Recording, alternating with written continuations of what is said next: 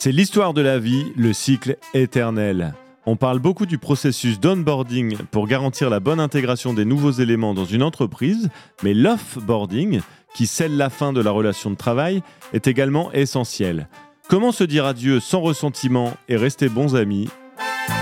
Aujourd'hui, on scrute l'offboarding. Scrute. Que l'histoire entre un salarié et son entreprise se termine par une fin de contrat, un licenciement, une démission ou une rupture conventionnelle, le départ est toujours crucial. Demandez à Jean Alési, à Usain Bolt ou à Giscard d'Estaing. Le turnover fait partie de la réalité du monde du travail, il faut le considérer sans affect, mais avec méthode. Pour éviter qu'un salarié sur le départ ne devienne un détracteur de l'entreprise, son offboarding doit faire l'objet d'une mise en œuvre élaborée. S'il est question d'un licenciement, la procédure est très encadrée, entretien, lettre, préavis. Dans le cas d'une démission, veillez à recueillir les raisons de cette démission et à en retirer un feedback pour mettre en place des actions correctrices si nécessaire.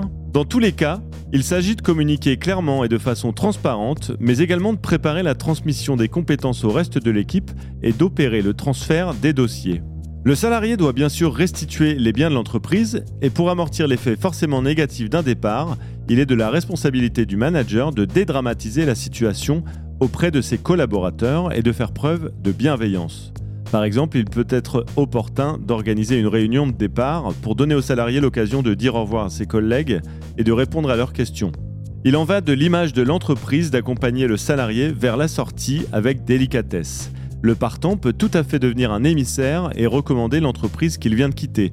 Il existe d'ailleurs des sites qui recensent des avis sur les employeurs.